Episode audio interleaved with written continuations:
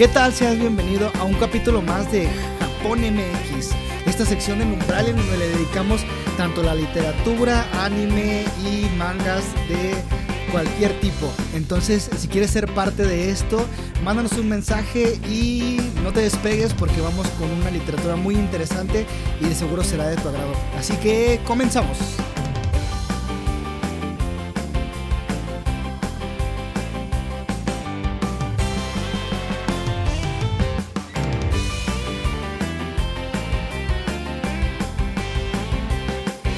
¿Qué tal? Bienvenidos a una sesión más de Numbralia.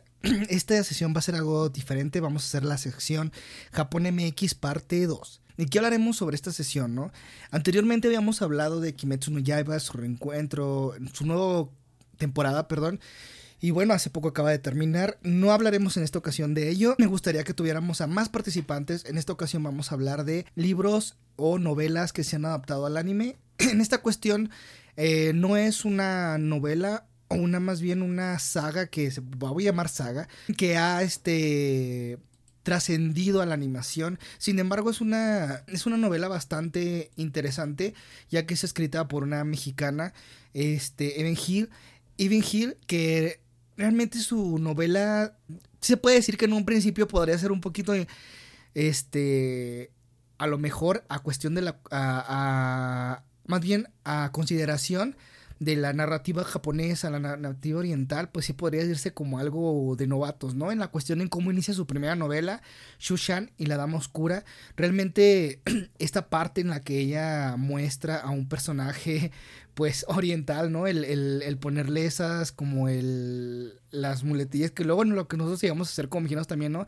Chinito, ¿no? Come la luz. Entonces, creo que es como que ponerle esta parte de cierta manera considero que igual no, y no va, pero me encanta cómo la trama de la novela no solamente se basa en lo que ella justamente habla, bueno, esta temática es completamente acerca del síndrome de Asperger y realmente es un trastorno de conducta que a lo mejor este muchos pueden desconocer o algunos están actualmente se están conociendo más este tipo de síntomas de síndromes ya que solamente se conocía de cierta manera el síndrome de Down y bueno es porque es notorio en, en, ciertos rasgos físicos. Sin embargo este, estos tipos de síndromes no se llegan a detectar a, a simple vista en una persona. Sí pero no.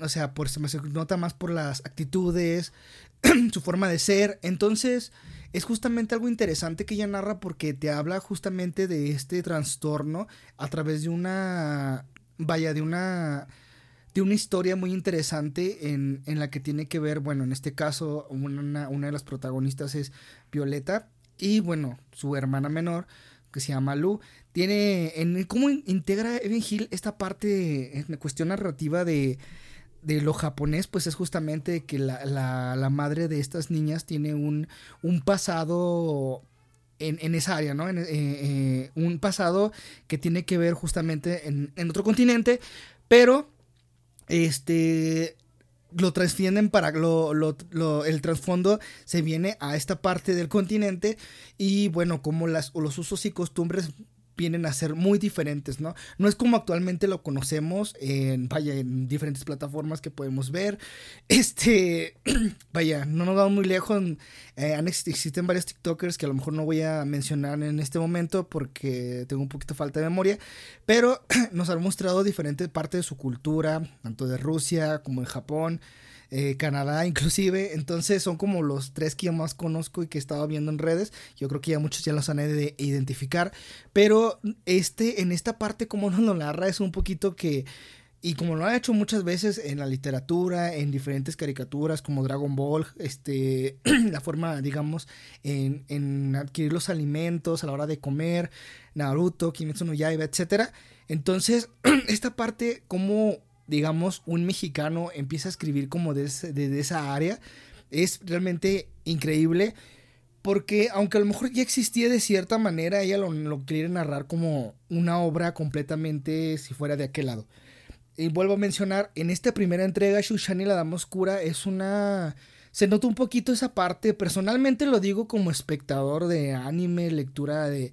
lecturas pues de japoneses este, orientales, este, incluso en la poesía, entonces es como que sí lo puedes decir como que mmm, sí se nota un poquito que lo está forzando a lo mejor en cierta manera al hablar justamente del mundo manga. Entonces, o sea, es como esa parte, pero es interesante como Shushani la Dama Oscura narra una temática que justamente hacen siempre los, para mí personalmente narran mucho los japoneses en ciertos trastornos, hablar de ciertas incluso invasiones, hablar de zombies, hablar de todo ese tipo de cosas y siempre traer una historia con bastante desarrollo en personajes, eh, e incluso en, los, en los escenarios, los puedes, los puedes observar, son completamente increíbles, ¿no?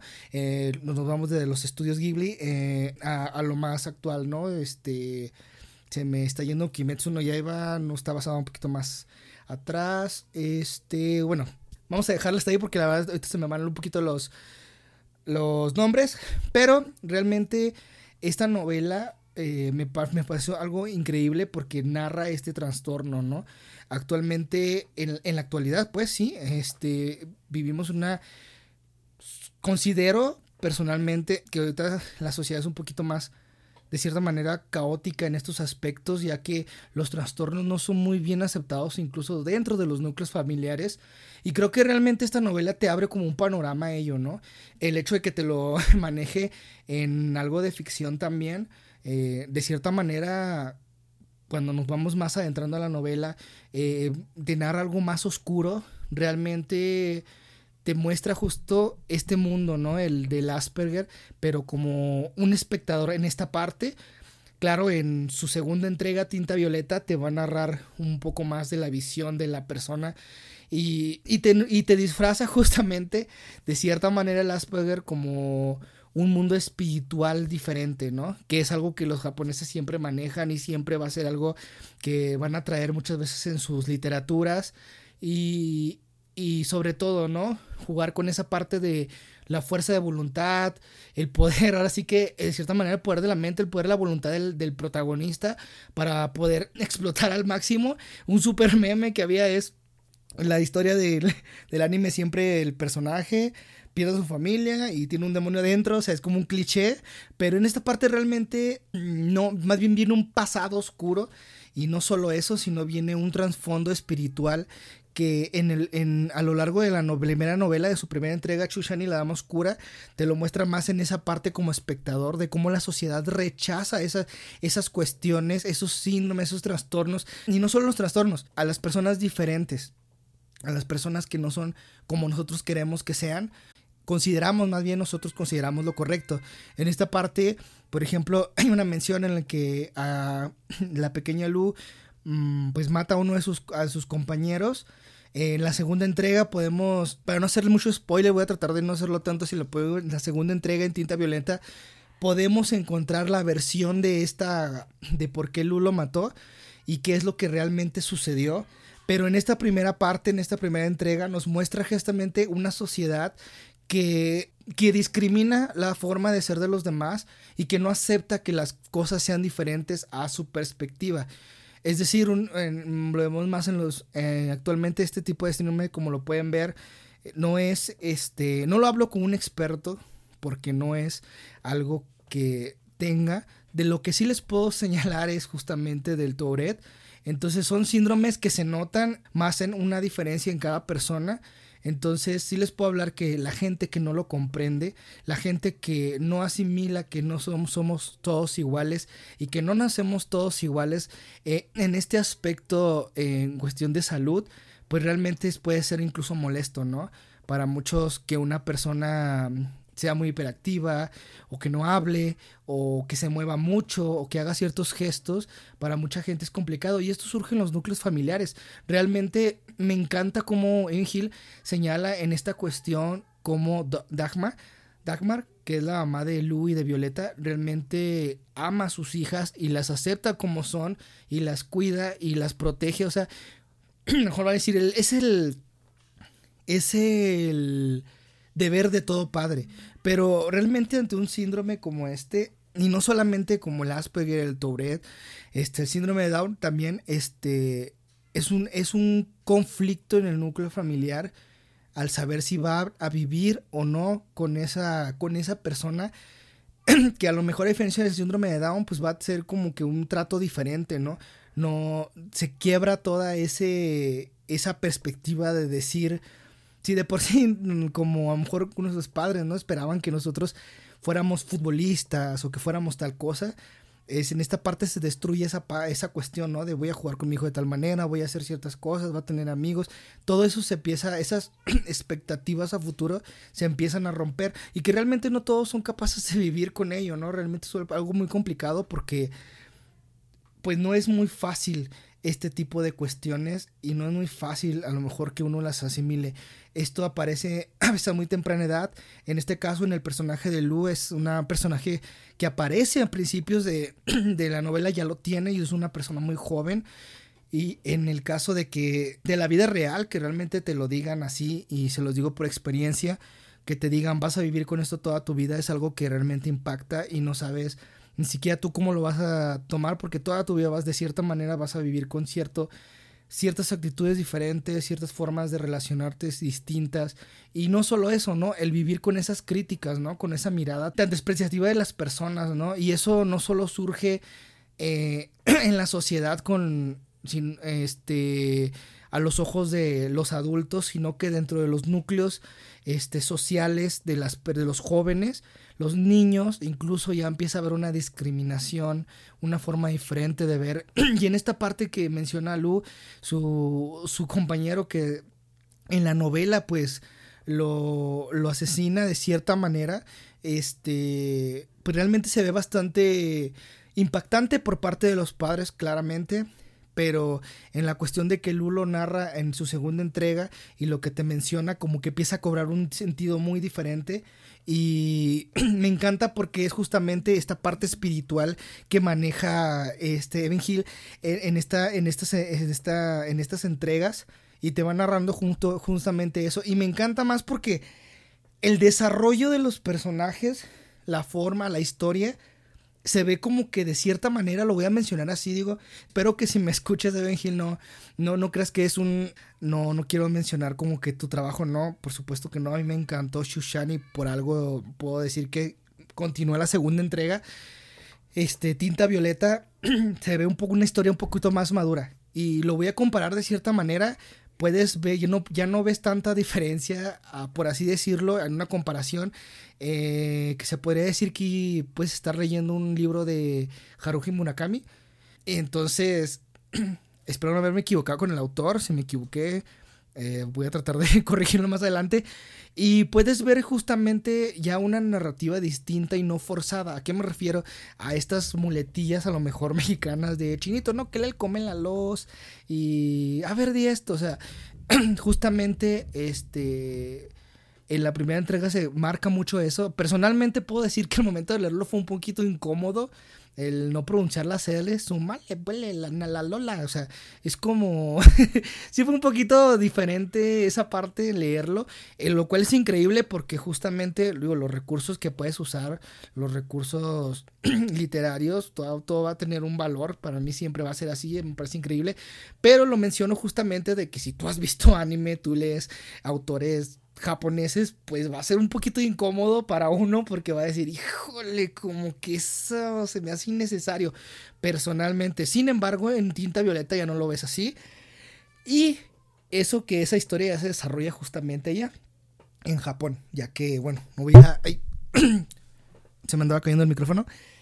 no voy a meterme más en esa cuestión, pero realmente me encantó esa sesión, esa, esa parte, perdón, eh, en que Tinta Violeta ya forma una, se forma como una literatura que siento que pudo haber tomado desde un inicio, pero digo, la, novela de Shushan y, Damas, y la Dama Oscura está perfecta, me encantó, pero Tinta Violeta siento que es un poquito más, este, mejor desarrollado, una novela ya se puede decir más madura en esa área sin, sin forzar el sin forzar el que se, el personaje se vea oriental o que el personaje oriental que salga, el personaje oriental que salga sea forzado como ese cliché de que nosotros vemos como mexicanos, lo cual me parece un recurso increíble, pero a consideración de alguien que ve mucho anime, manga, etcétera, pues y novelas también este novelas justamente de autores orientales bueno japoneses pues sí es este un poquito a lo mejor molesto en esa parte a mí sí me hizo un poquito de ruido pero me encantó Ginta Violeta también cómo continúa con su narrativa yo creo que el hecho ya que te muestren a lo mejor a una Luya más grande que visita a su hermana y que te muestre justamente esos estereotipos, esas diferencias a lo mejor también de clases, eh, incluso de Japón, es como, wow, ya no estás leyendo a una mexicana, o sea, ya estás leyendo de cierta manera, puedo decir, un japonés escribiendo de sí mismo. Y me parece increíble esa parte porque pues ya no lo, ya no, ya no te quedas con, o sea, esa idea de, por allá vamos a llamarlas como esas muletillas, este, se eliminan, ¿no? De cierta manera se eliminan. Y, es increíble, ¿no? Es increíble esta parte. Me fascinó, me encantó y realmente se me hizo increíble. Se me hacen increíbles estas, historias. ¿Y por qué quería hablar justamente de esto primero?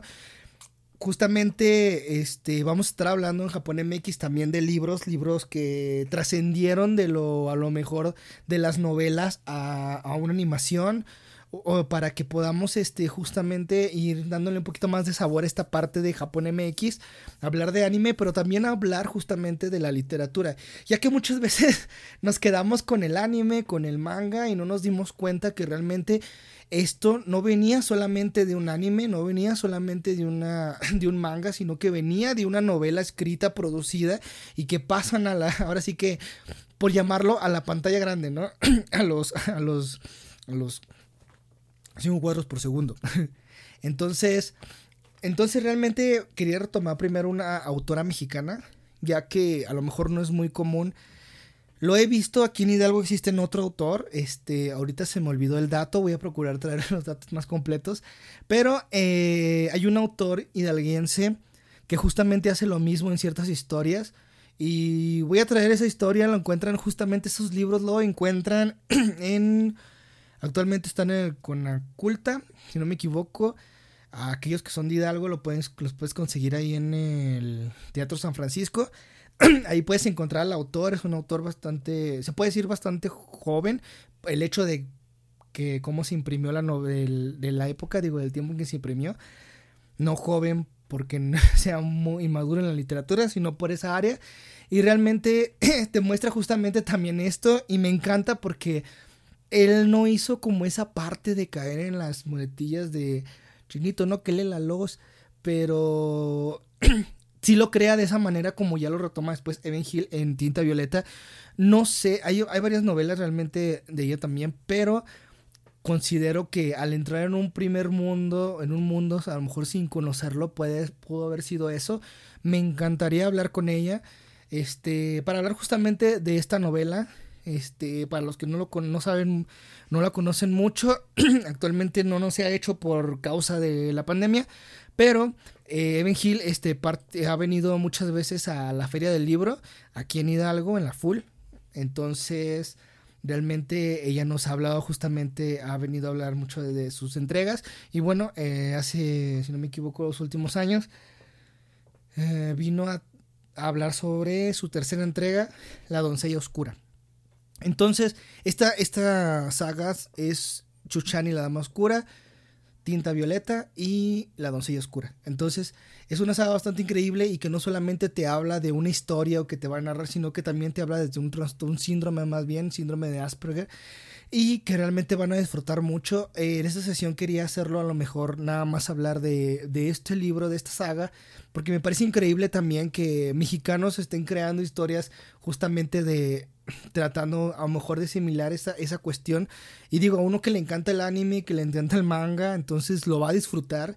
Y yo creo que me encantaría también que un japonés, chino, japonés, no chino, japonés, japonés, este, leyera, que nos dijera por qué opinan de este tipo de obras que los mexicanos también están haciendo y hay muchos más que podemos hablar.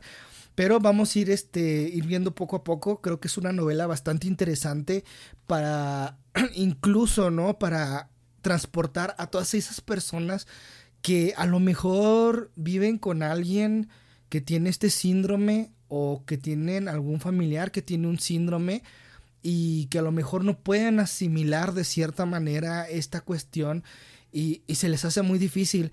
Y, miren, eh, antes de terminar este, este, esta pequeña cápsula, este pequeño capítulo de Japón MX, este, también quiero decirles, este, como ahora sí que como experiencia, es algo muy difícil dentro de los núcleos familiares, es algo muy muy difícil porque a lo mejor alguien siempre lo va a aceptar, alguien no, a lo mejor los dos lo van a aceptar, pero el camino es difícil. Entonces yo creo que esta novela me encantó justamente por eso, porque aparte de traerte una historia estilo japonés, realmente te abre un panorama, un mundo que a lo mejor muchos no entienden, ¿no? Mucha gente todavía es insensible con estos temas, eh, el hecho de despreciar a las personas por discapacidades diferentes y no lo digo este porque no lo puedan hacer simplemente porque así llegan a ver en la actualidad este tema este, se ha, roto barreras, hay mil TikToks, hay mil cosas que tratan de sensibilizar a la gente y creo que la literatura no se queda atrás,